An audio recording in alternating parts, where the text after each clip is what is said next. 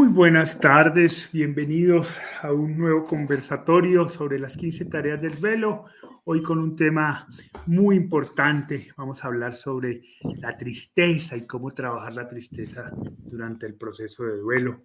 Esperamos que este tema de hoy sea de mucha utilidad y aporte en sus vidas y en sus procesos de manera significativa. Eh, quisiera recordarles que, eh, que pues estamos muy contentos porque acabamos de de abrir las inscripciones para el taller práctico eh, sobre el duelo para duelistas, en donde vamos a trabajar los tres niveles de las 15 tareas, el sentir, el comprender y el trascender el duelo. Arrancamos por tres sesiones de dos horas cada una y vamos a tener la oportunidad de encontrarnos en un taller un poco más exclusivo y personalizado eh, y donde vamos a poder trabajar a través de herramientas muy prácticas cada uno de esos procesos. Para quienes estén interesados, pues ahí les estamos colocando en el chat el link donde pueden escribir para recibir mayor información. Hola Chetita, ¿cómo vas? Hola, mijito. Todo bien. Aquí mandando un abrazo grande a todos los que están tristes. Que los queremos mucho, que no se pongan tristes, que ya vamos a dar unos tipsitos, por lo menos, a ver si logramos quitar esa tristeza y ponerse un poquito más, más tranquilos. Está bien, hola Pa, ¿cómo vas? Muy bien, muy bien. También un abrazo muy grande, un abrazo muy grande. Aquí estamos acompañándolos. Cuenten con nosotros. Sí, sí, y un saludo enorme a todas las personas que a esta hora ya se van conectando poco a poco. Olivia desde México. Ya pudo, mi eh, Olivia. Oh, Olivia. Olivia, ¿cómo estás? Hubo cambio la semana pasada de horario en México, entonces hay, hay algunos perdidos con la hora. Eh, así que pues ahorita para México comenzamos seis y media para todos los mexicanos. Eh, Alicia también nos saluda desde Ciudad de México, Gladys desde Guatemala, Claudia también nos saluda. Pues un abrazo para todos, qué bueno que nos acompañan y pues arranquemos. Entonces, Pa, em, quisiera, comencemos como siempre dando un poco de contexto, hablando sobre la tristeza. Y ahí hay que hacer unas pequeñas salvedades, ¿no? Unas pequeñas, hay que diferenciar, hay que aprender a diferenciar. Sobre todo esta diferenciación es clave para ir entendiendo el proceso. ¿Qué es estar triste y qué es estar deprimido? Como la, la palabra depresión de alguna manera se ha vuelto popular, cuando estamos tristes acostumbramos decir es que me dio la depre, estoy deprimido. Y resulta que tienen connotaciones muy diferentes, tienen caminos diferentes y tienen tratamientos diferentes. Entonces quisiera que arrancáramos por ahí, que expliquemos qué es estar triste y qué es estar deprimido y cómo podemos identificar cada una de estas dos eh, situaciones. Sí, e, en primer lugar, recordemos que el duelo es un estado normal de nuestra vida emocional. Entre más vivamos, más tenemos la oportunidad de vivir duelos. Dicen que uno se da cuenta que, está, que ya está llegando a viejo cuando ya casi han desaparecido todos los amigos, cuando ya no hay amigos caramba, ya estoy muy viejo, ¿no? Es un índice porque uno nunca acepta esa realidad, pero hay un momento en que se van a desaparecer. Entonces, eh, entre más vivamos, más estamos expuestos a vivir el duelo. Uno quiere vivir muchos años. ¿Quién no quiere vivir muchos años? Hacemos todo, ejercicio, nos alimentamos bien, eh, todo eh, sano, no fumamos, de todo, para vivir, para vivir. ¿Quién no quiere vivir? pero si vas a vivir, vas a tener la experiencia de enfrentar muchos duelos. Entonces los duelos no son una patología. Los duelos no son una enfermedad. Son una experiencia normal de la vida que generalmente uno solito puede procesar. Ahora, para no equivocarse y para procesarlo bien, pues es bueno dejarse acompañar. Entonces, si el duelo es una experiencia normal de la vida, las emociones y los sentimientos que trae consigo aparejados el duelo Perdónenme, pero eh, voy a cerrar la puerta porque creo que tengo un, un eco. Sí, señor. Nada, que aprendemos a cerrar esa puerta. Queda juguete también. Juguete para todos.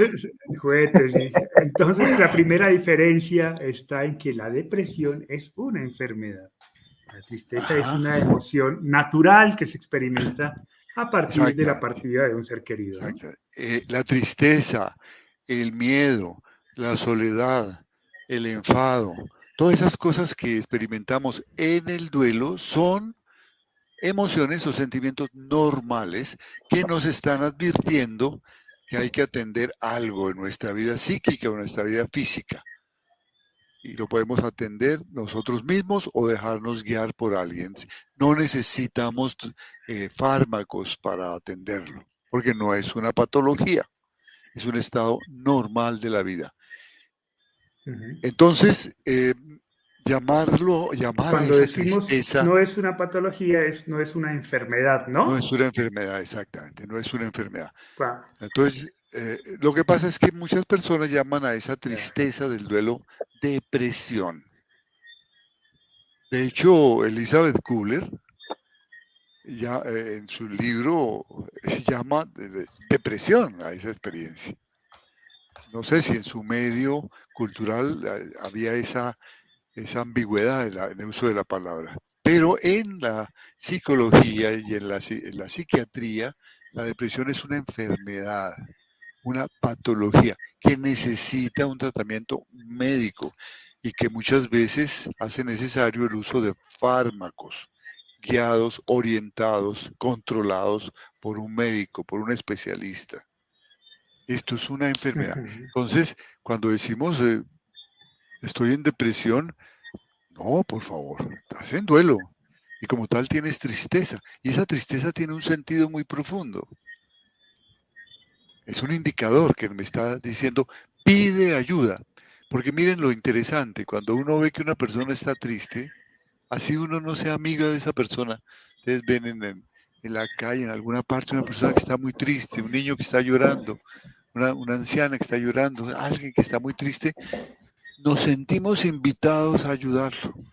Y las personas se acercan, ¿qué te pasa? ¿En qué te puedo servir? Así nos seamos amigos. Eso mm. tiene de bueno la tristeza, que invita a los que están a nuestro entorno a que nos ayuden, a que nos acompañen. Le dice a nuestra familia, vengan acá, únanse.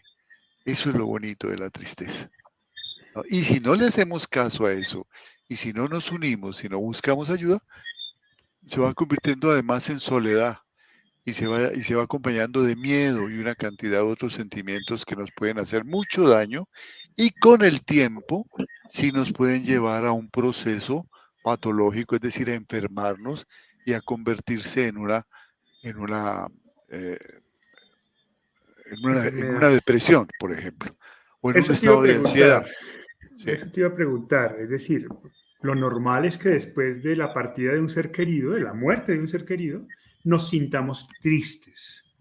Ahora, puede, ser, puede suceder que si no manejamos de manera correcta esa tristeza, esa tristeza pueda complicarse y convertirse o pueda disparar una depresión.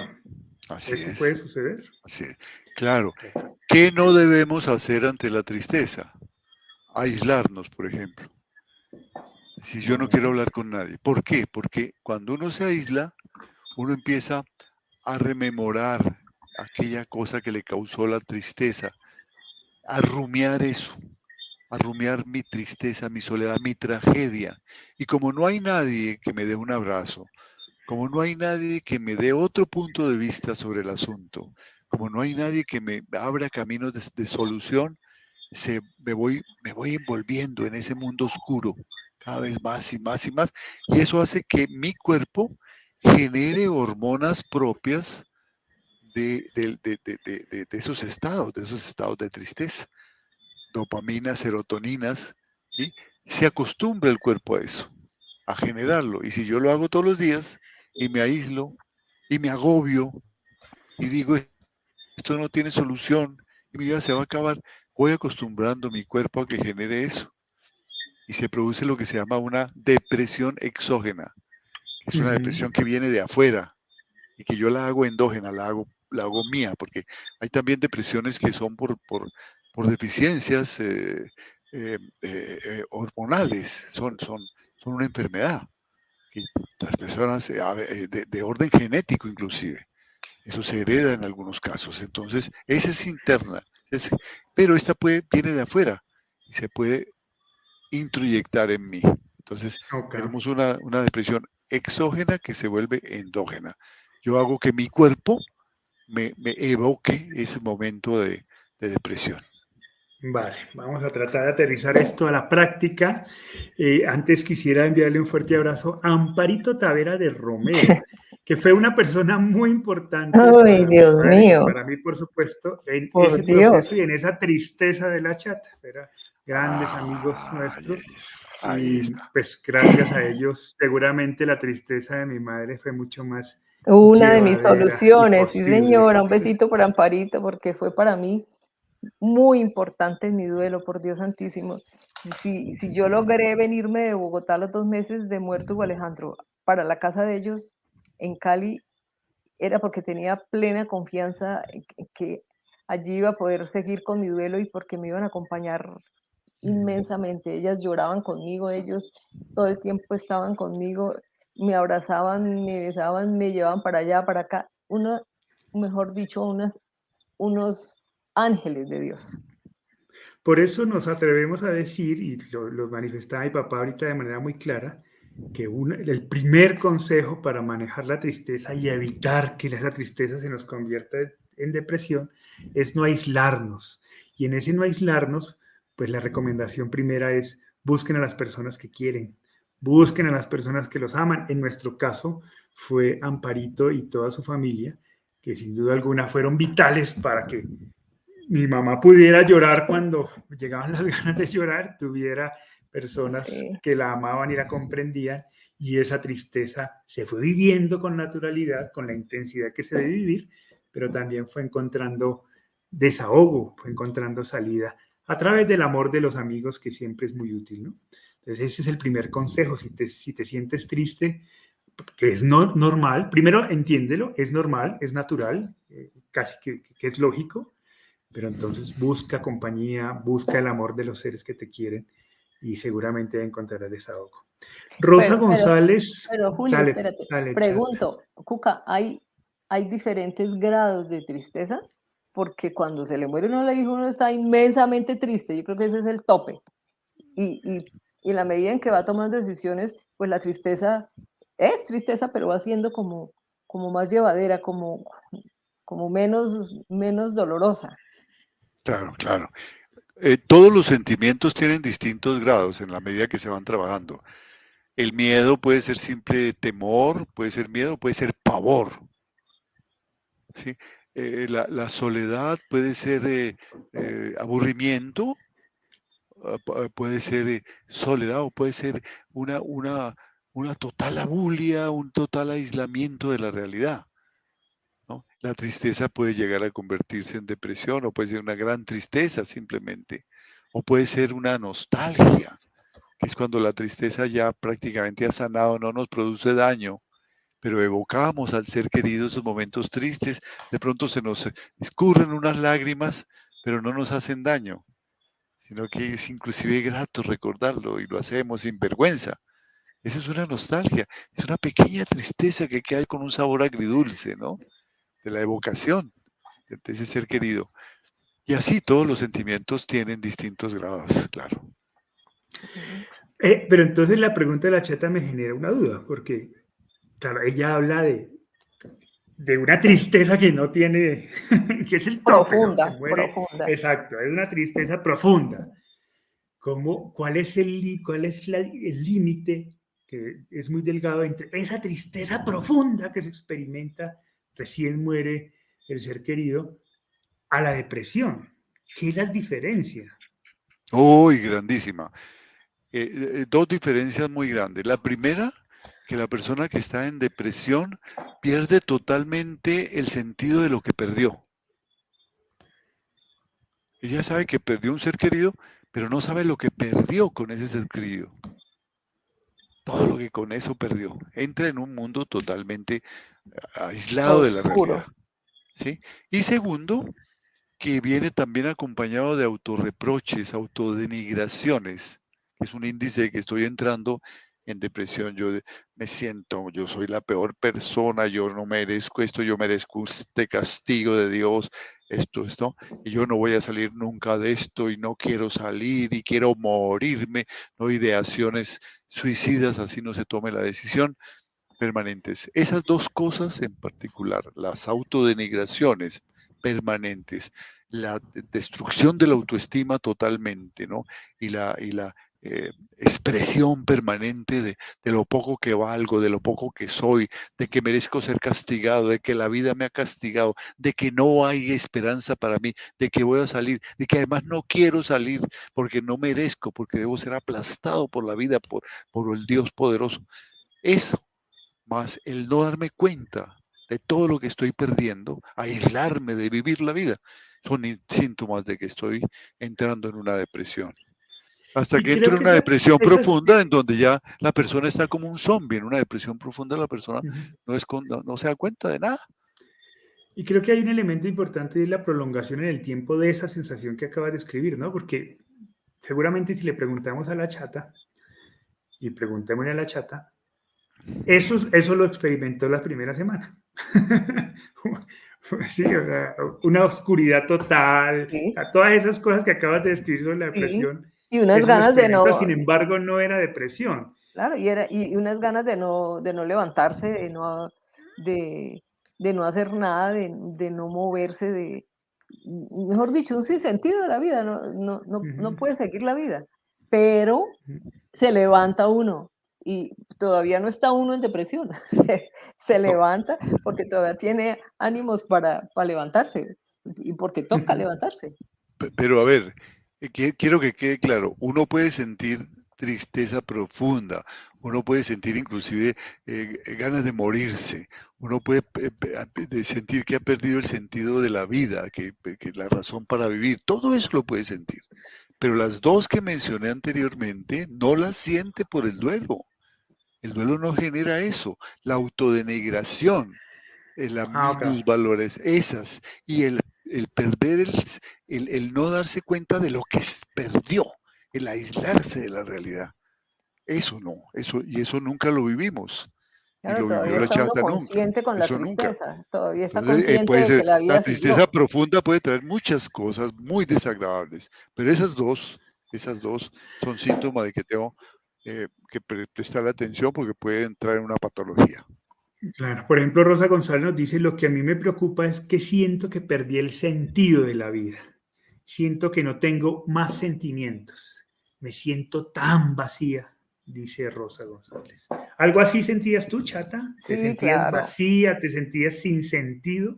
Claro, el, sin sentido de vida, porque es que se le derrumba a uno todo, todos los castillos que tenía y, y se viene abajo todo. Entonces eso es una cosa muy horrible, pero afortunadamente se levanta uno de allí sale airoso. ¿Y qué hiciste? ¿Qué hiciste cuando te sentías así? ¿Qué, qué, decisión crees que tomaste que fue importante para salir de la tristeza? Ya dijimos una, te fuiste para Cali eh, a, a, la familia de tus amigos que te amaban y lloraron juntos con tus amigos que además querían mucho a mi hermano y creo que eso fue importante para ti en ese proceso.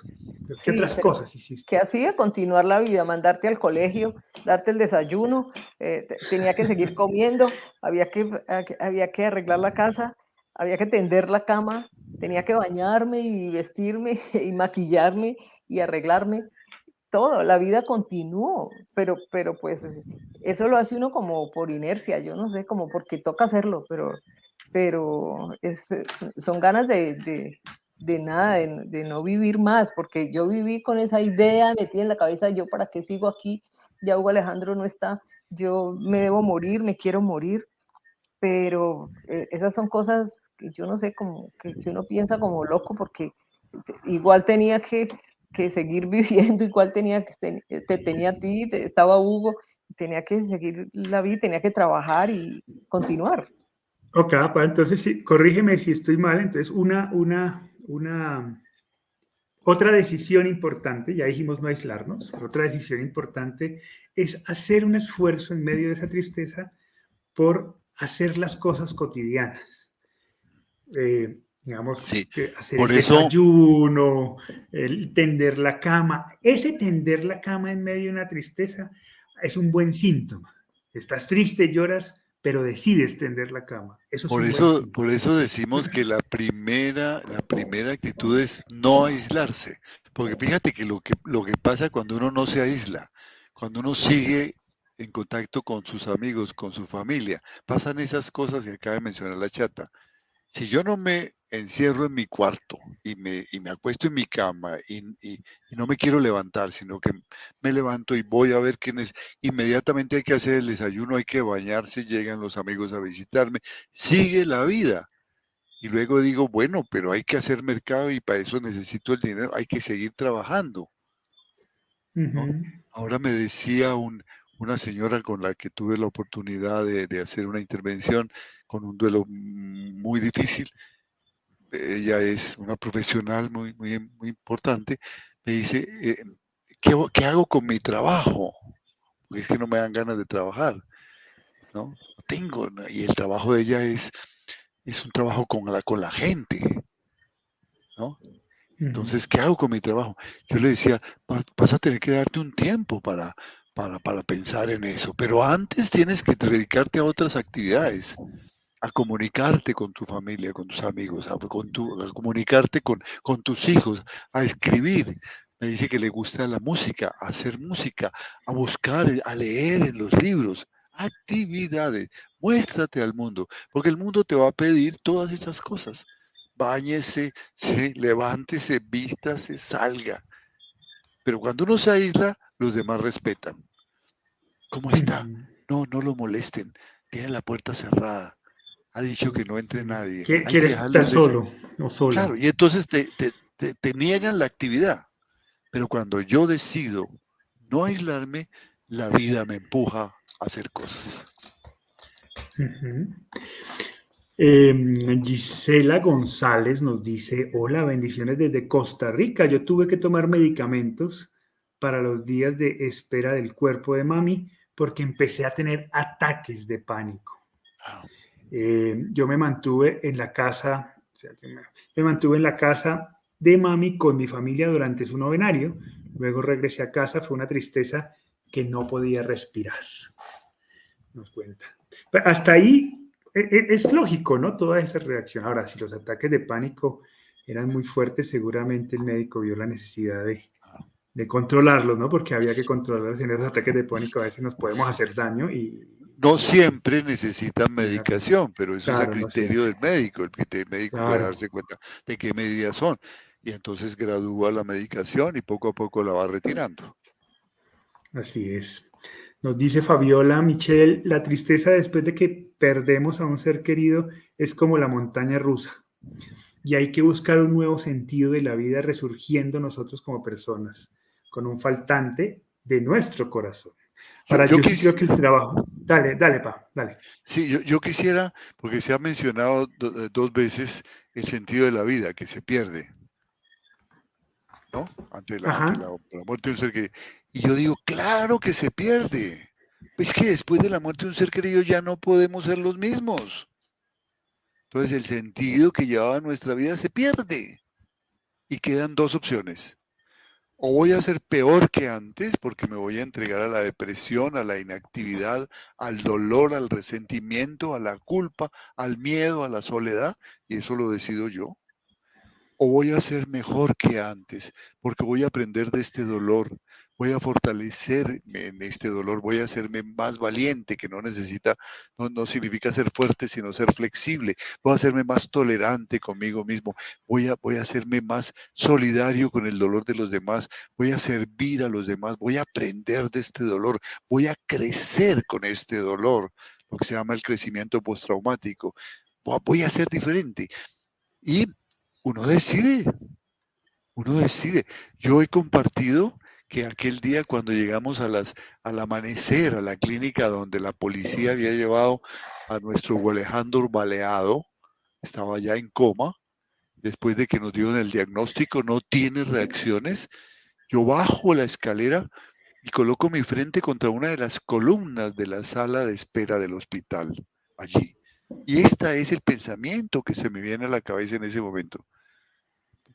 Digo, Hugo, tienes dos opciones.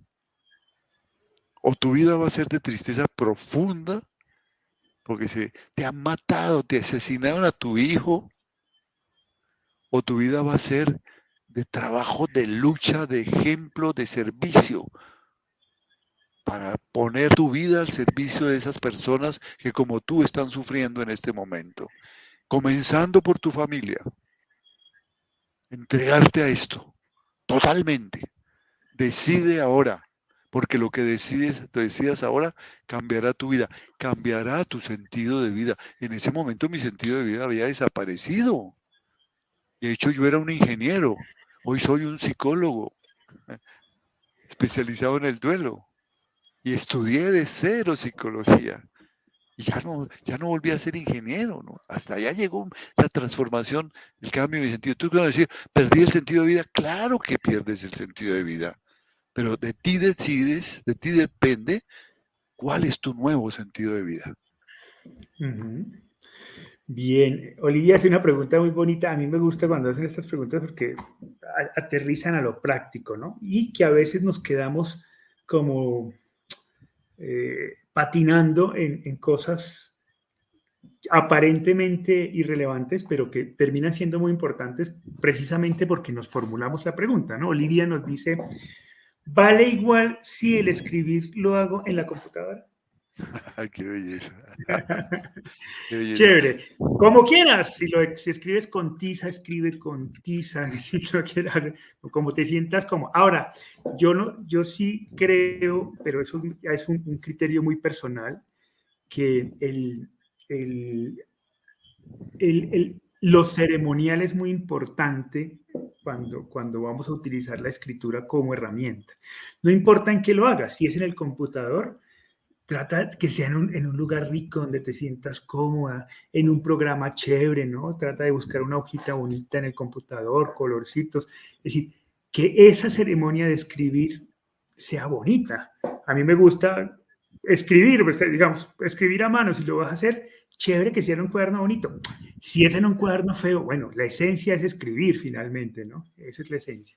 Pero en la medida en que le metamos ceremonia al asunto, es como, como echarle sal a la comida, como echarle sazón a la comida. Ese escrito va teniendo más eh, significativo. mira, el, el, el, emplatado que llaman los, los Exacto, es el emplatado. Finalmente la comida sabe igual, pero si está bien emplatado, bien adornado, los que han visto Masterchef saben de la importancia del emplatado, ¿cierto?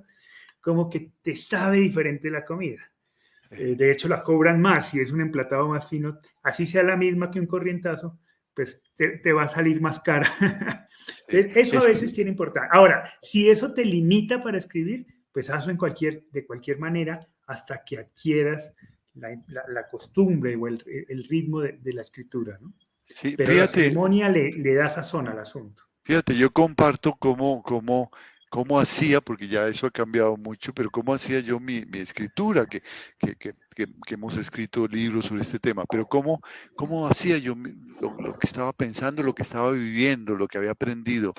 Eh, lo, cogía y lo escribía en, en, libreticas como esta. A ver si se ve. ¿eh? Ahí está.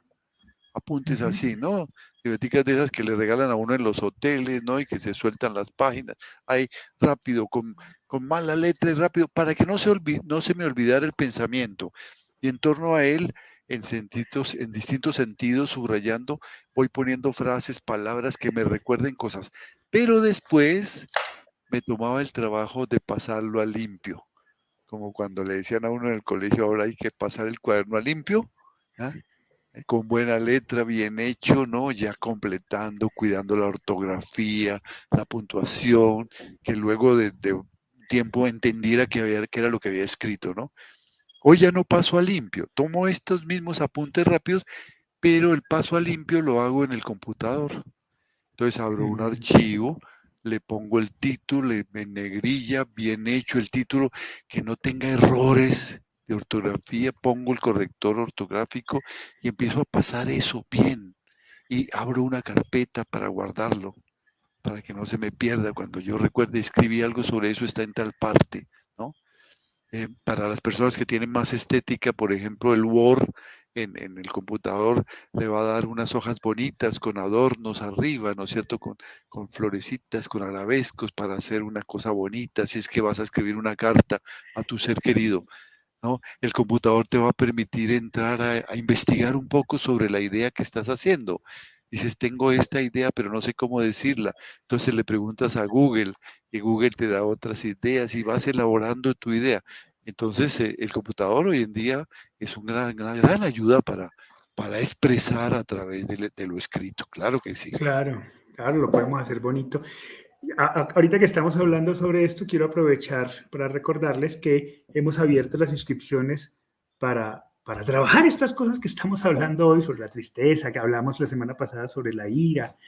Em, hemos hecho varias, varios conversatorios sobre emociones que son importantes durante el proceso, pues estamos abriendo un taller en donde en una sesión de Zoom, donde nos vamos a poder ver las caras, vamos a trabajar cada una de estas emociones de manera más privada y más íntima y más calmada que en este espacio. Así que para quienes quieran información sobre el taller y quieran inscribirse, pues ahí estamos colgando el enlace en el chat y les nos escriben, es un enlace de WhatsApp, nos escriben por ahí, con mucho gusto les brindamos toda la información.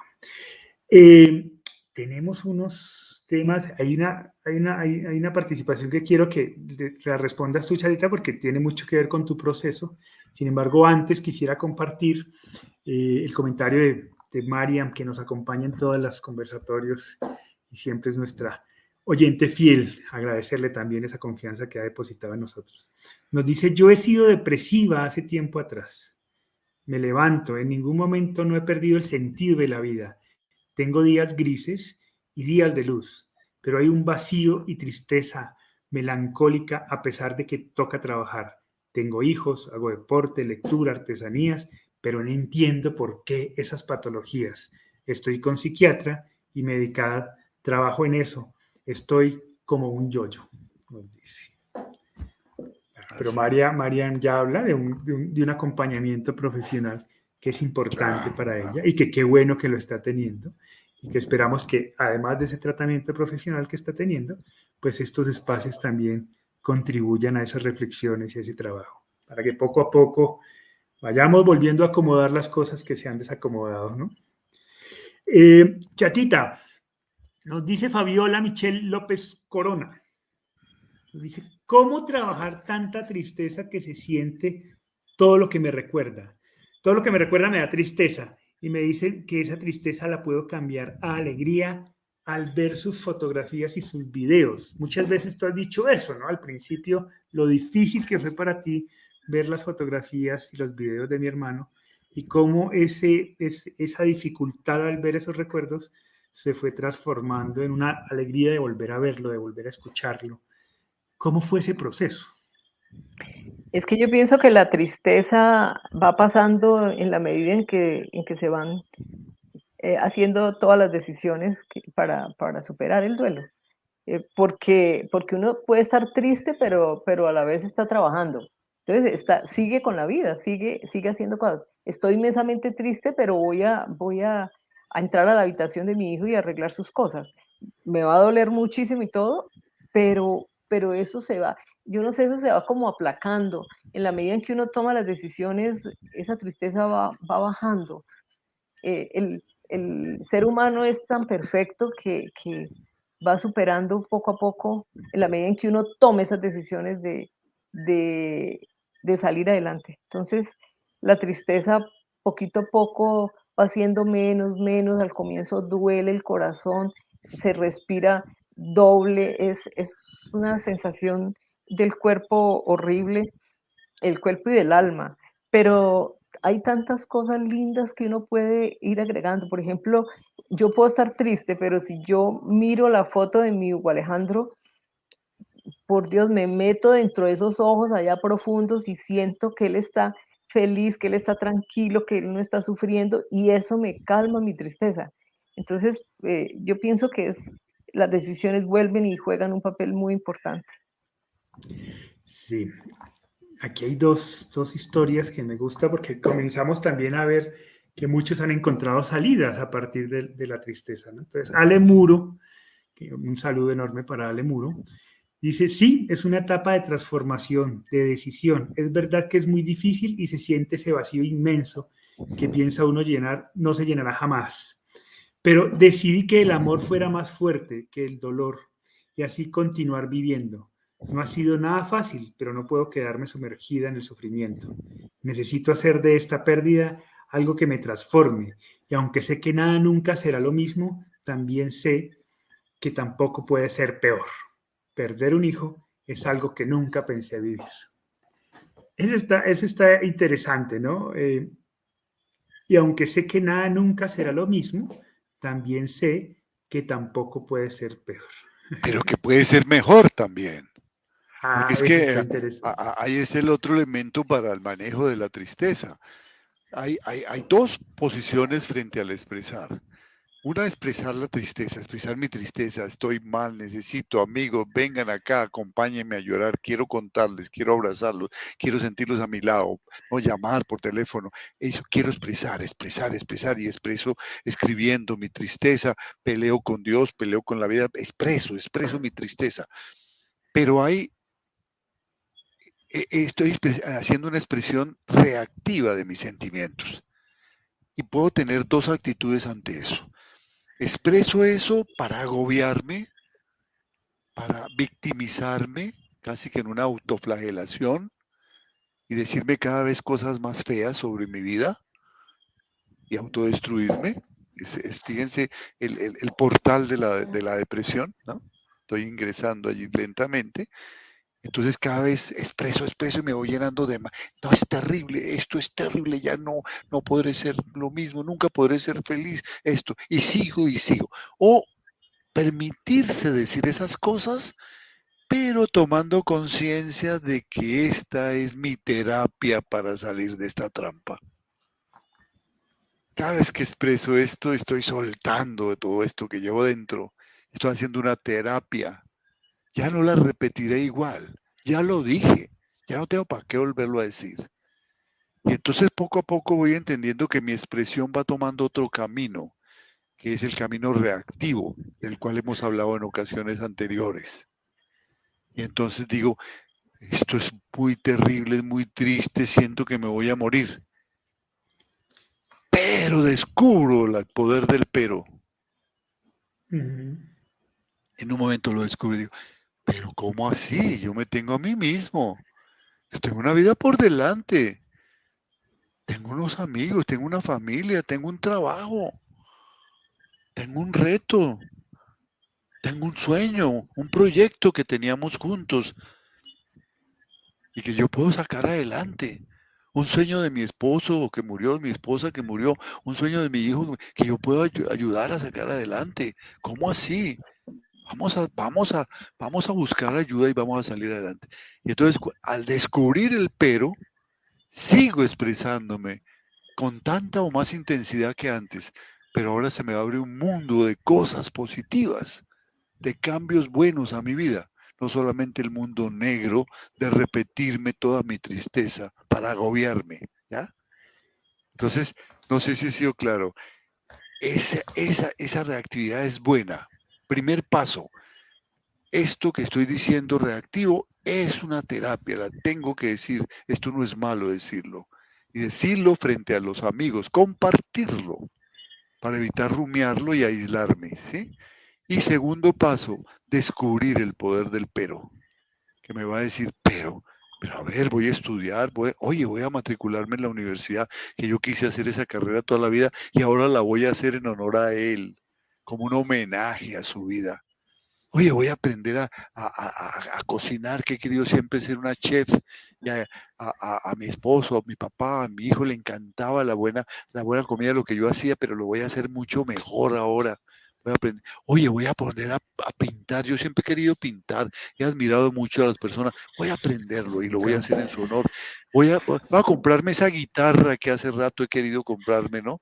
Y, me voy a meter a YouTube para que me enseñen los tonos fundamentales y voy a arrancar de cero. Entonces, el pero le introduce a mi vida una serie de acciones positivas y va cambiando el sentido de mi vida. Como digo, yo tengo dos caminos, o me destruyo para siempre o crezco, crezco y mejoro y soy una mejor persona luego de haberme encontrado cara a cara con el dolor. Bien, eh, Arlete Acevedo nos dicen, están comenzando a escribir y se nos está llenando el chat y qué bueno, muchas gracias por compartir sus experiencias con nosotros. Para mí la etapa de la tristeza fue súper difícil y larga porque lloraba a diario, lo cual me trajo una enfermedad en mi ojo izquierdo de tanto estarlo frotando. Recuerdo que fui con mi doctor y me dijo, si sigues llorando, el problema de tu ojo se va a agravar. Fue cuando decidí buscar ayuda y así encontré su canal y empecé a ver los videos y a leer. No sabía que tenía un problema para superar la ausencia de, mi papi hasta esta manifestación. Uno piensa que estar triste es normal. Y creo que no. Fíjate, qué interesante, ¿no? Qué interesante es esa posición, ¿no? Eh, eh, sí, llorar es una necesidad, es una cosa buena, pero en este caso se, se, agobió tanto lo, la glándula lacrimal de, de, de, exigirle tanto que le mostró una disfunción. Y entonces dijo, oiga, pilas, ella le puso el pero, Está bien que llores, pero ojo, ojo que, me estás haciendo daño, le dijo, le dijo el ojo, ¿no? Entonces descubrió el, pero tengo que ir al médico porque me estoy irritando mis ojos. ¿eh? Ese paso, ese traslado, ¿no? Lo primero estaba bien, llorar, hasta que descubre el pero y a veces el cuerpo mismo nos dicta el pero pero estoy perdiendo peso, pero cada vez estoy más feo, ¿no? Cada vez, cada vez tengo menos ganas de vivir, pero eh, no quiero comunicarme, pero eh, se me olvidan las cosas, pero eh, no quiero trabajar. Ah, entonces doy el vuelco a solo proactivo. Vamos a compartir algunos, algunos, algunos comentarios que nos hacen. Angélica Castillo dice, después de más de un año lidiando con el dolor, todavía me pregunto, ¿Cuándo va a pasar esta profunda tristeza? Un abrazo para eh, Angélica, nos visitó en la casa lo más hermosa un día. Muy linda ella. ya ah, te va a pasar esa tristeza, ya te va a pasar, poquito a poco. Así es, y si estás trabajando en eso, poco a poco va calmando. Si estás tomando las decisiones que tienes que tomar, va avanzando el tema. Lo importante, lidiar, lidiar eh, la, palabra lidia viene, viene del arte de torear, ¿no? La lidia dice, la lidia del toro. Hay, hay, hay, hay dos formas de lidiar. Hay una, una, parte de la lidia que es pasó el toro y el capotazo y vuelve y pasa y el capotazo y vuelve y pasa. Pero tanto el toro como yo me estoy cansando. Yo no puedo estar lidiando pase y pase la tristeza. Yo tengo que tomar decisiones, entonces empiezan las banderillas, empiezan las picas, ¿no? Hasta que de, viene la estocada y acabo con el toro. Entonces la lidia va teniendo diferentes niveles y las decisiones van tomando evidentemente. Si estás lidiando, ¿qué significa lidiar? ¿Estás haciendo las tareas? Hablamos de tareas cuando estuviste aquí. ¿Estás haciéndolas realmente comprometida, exigiéndote las tareas? ¿Quieres que te pongamos más tareas? Danos una llamadita, te ponemos más tareas. Entonces comienzas una lidia en donde vas a vencer a ese toro. No simplemente a que pase y pase y pase hasta que alguno de los dos se canse primero. El dolor no se va a cansar si tú no tomas el estoque en tus manos. Angélica es una de las personas de las bendiciones de este, de este espacio, ¿no? Que la, la, conocieron gracias a este espacio. No la conocíamos antes y ahí creo, se la encontraron en un restaurante en Cali. Ay, sí, más linda, y ella, Y ella los reconoció y, bueno, de ahí pues tuvimos la fortuna de conocerla. Eugeni Gamero nos dice, mis sentimientos por mis seres queridos que se han ido son todo un cóctel. Es una mezcla de nostalgia, ternura, amor y alegría por haberlos tenido. Eso ah, es. Tan bonito, sí. Mira que eso, eso es bien interesante porque de alguna manera reivindica el derecho a sentirse triste, ¿no? creemos y, entonces tachamos algunas emociones de positivas y negativas. Entonces, si estamos alegres, está bien la vida, ¿no? Y si estamos tristes, está mal. Y resulta que son parte del cóctel, como decía, el cóctel de la vida. No, no es bueno tampoco cuando permanentemente nos sentimos, cuando siempre nos sentimos tristes, eh, alegres y no experimentamos, eh, me trabé, y no experimentamos ninguna otra emoción. Siempre, siempre alegres, siempre alegres. No, hay momentos de tristeza, hay momentos de soledad, hay momentos de nostalgia. Eso es lo, bonito de la vida, ¿no? Darnos esa oportunidad de experimentar. Claro, hay que manejar cada uno para que no se nos salgan de las manos. Pero también es bonito sentirse triste de vez en cuando y hay que reivindicar el derecho a la tristeza. Nos dice Verónica, ¿cómo ayudar a esas personas que viven un duelo anticipado al saber que su familia morirá pronto, que su familiar morirá pronto por alguna enfermedad terminal y más que son niños o adolescentes. Imagino cómo ayudar a los niños y adolescentes a aceptar la pérdida de un familiar con una enfermedad terminal. ¿Qué podríamos hacer? ¿Qué recomendaciones eh, podríamos dar pa, en este caso a Verónica para que pudieran ayudar a ese niño o adolescente a ir trabajando ese duelo que está por venir? Miren, el duelo anticipado es un privilegio que algunas personas tienen hacia sus seres queridos, porque cuando no es duelo anticipado es un duelo imprevisto, es un duelo que viene de pronto, eh, un duelo por una muerte accidental o una muerte repentina. Entonces, el duelo anticipado cuando se maneja con, con madurez es una oportunidad de crecer mutuamente y de ayudar a esa persona en, que está en estado terminal a crecer espiritualmente, especialmente si esa persona tiene creencias religiosas de trascendencia de la vida. Es un tiempo para purificar su espíritu, sanar los rencores, los odios, etc. ¿Cómo, cómo, cómo, cómo trabajar esto? Acompañando, dedicándole el tiempo, ¿no? Hace poco eh, una familiar nuestra tuvo que acompañar a su mamita eh, durante mucho tiempo. Y cuando murió, eh, se manifestaba feliz, decía, hice todo lo que, lo que yo creía que iba a hacer, que tenía que hacer. Tal vez me faltaron cosas porque no supe qué más, pero hice todo lo que me salió del corazón. Le di todo mi tiempo, le di todo mi amor, le dije muchas veces que lo quería. Le decía, ¿qué quieres que te traiga? ¿Qué quieres ver? ¿Quieres ver un programa de televisión? ¿Qué quieres tomar? ¿Qué quieres leer? ¿Con quién quieres hablar? ¿Con quién quieres que te comunique? Y le daba gusto en todo. Ah, mientras fue consciente, poco a poco fue perdiendo su conciencia y simplemente le decía, aquí estoy, aquí estoy, mamita, aquí estoy, te estoy acompañando, estoy a tu lado, ¿no? Acompañando. Y con los niños, ser muy veraz, y no inventarles mentiras, ¿no? No, es que tu abuelito está un poquito enfermito, pero ya se va a recuperar, ¿no? Y ya cuando entra a la unidad de cuidados intensivos, no, él viajó y entonces puede que se demore. No, hay que enseñarles a, entender la muerte. El niño tiene la capacidad para hacerlo, porque es que es parte de mm. nuestra vida. Decirles la verdad, con amor, con mucho amor aprovecharles para que ellos aprendan el sentido de la vida y de la muerte. Bien, nos queda muy poco tiempo, entonces quiero aprovechar para dos, dos comentarios en el cuales tratemos de ser muy concretos en la medida de lo posible porque son comentarios bastante complejos, pero no quiero dejarlos pasar. Eh, Airam Sud nos dice, yo tengo siete meses que mi esposo falleció, tengo dos hijas y la verdad no me es fácil. No quiero aceptar que ya no está él aquí, de lloro a diario. Me fue muy doloroso el decirles a mis hijas, ya él está muerto. Y para ellas está siendo muy difícil. No sé cómo manejar el duelo. Me siento sumamente triste. Eh, el, el segundo día fui al doctor y me dieron un medicamento por tres semanas. Actualmente no tomo nada. No tengo para pagar un tanatólogo ni psicólogo. Me traté de matar, pero mi niña, la grande, lo impidió. Estoy desempleada. Pues Airam, eh, me gustaría que te comunicaras con nosotros a ver en qué podemos ayudarte en la medida de lo posible. Sé que no estamos ahí muy cerca a ti, pero pues si de nosotros está poder hacer algo para ayudarte y acompañarte en el proceso, pues ahí estaremos dispuestos a hacerlo. Y pues invitarte a que mires el canal, a, que, estés pendiente de las cosas que podemos hacer a través de este medio y en la medida que podamos apoyarte, pues con mucho gusto.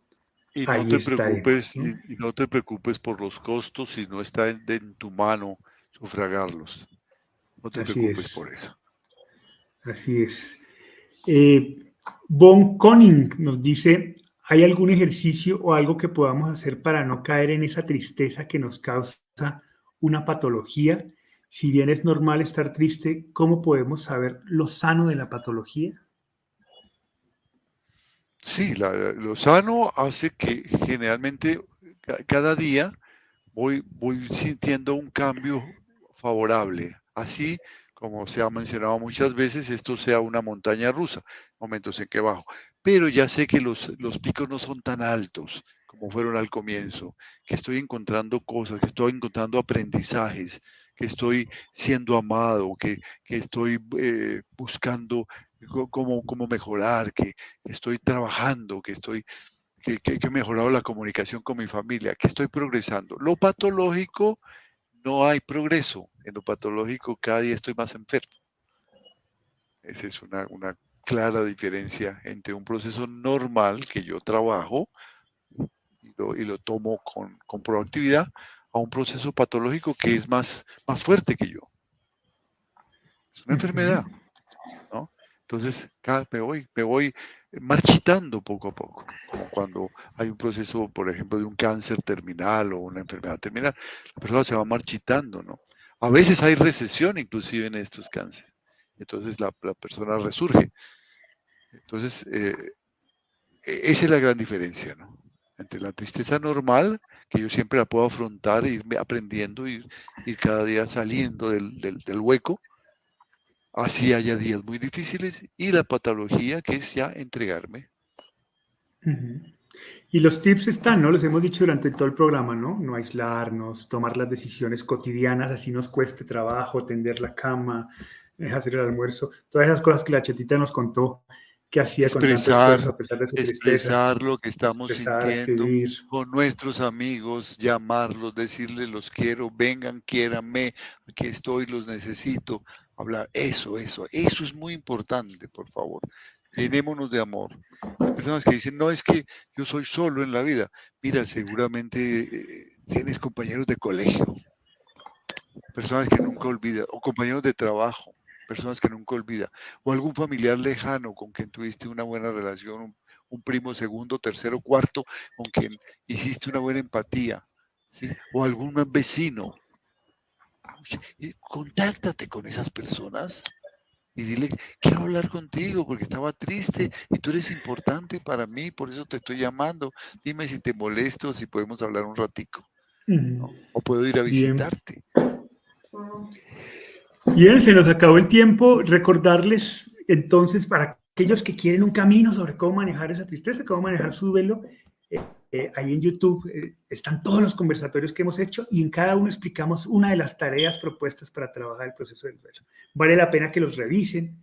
Está desde la tarea 1 y hemos trabajado cada una de las tareas para brindarles material y, y salidas a cada uno de sus procesos. Así que revísenlos entran a YouTube cuando el duelo pregunta, se suscriben, es totalmente gratis y ahí pueden encontrar todo el material, no solo de este conversatorio, sino de todos los programas que tenemos durante la semana.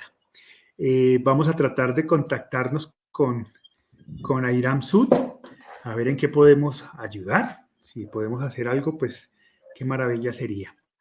Y eh, dos cositas más. En la próxima semana sale nuestra segunda edición del boletín mensual, en donde tenemos reflexiones eh, sobre, sobre, sobre temas diferentes relacionados con el duelo.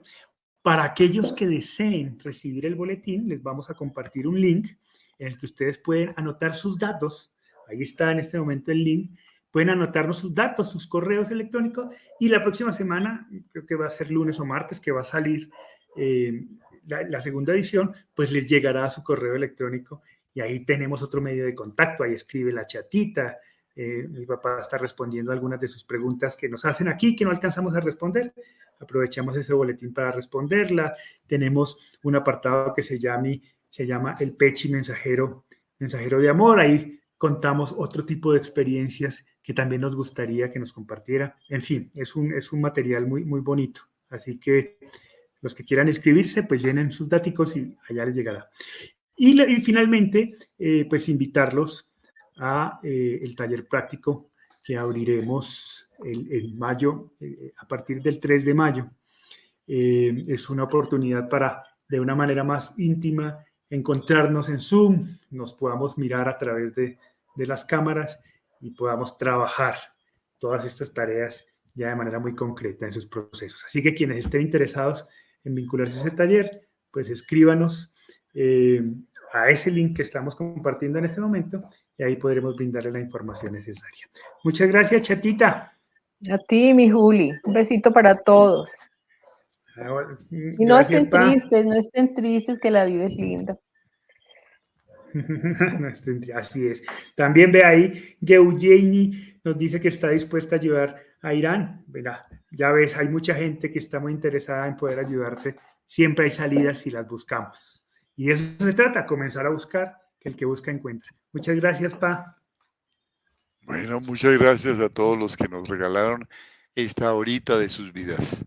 Esperemos, esperamos haberla respetado esa, con, devoción. Y pues a, todos ustedes eh, los esperamos la próxima semana, el próximo miércoles para México. Recuerden, seis, de la, seis y media de la tarde en México, que cambió el horario y estaban un poco perdidos. Pues bueno, seis y media de la tarde nos vemos eh, este mismo día por este mismo canal. Muchas gracias por acompañarnos y nos vemos la próxima semana. Chao, chao.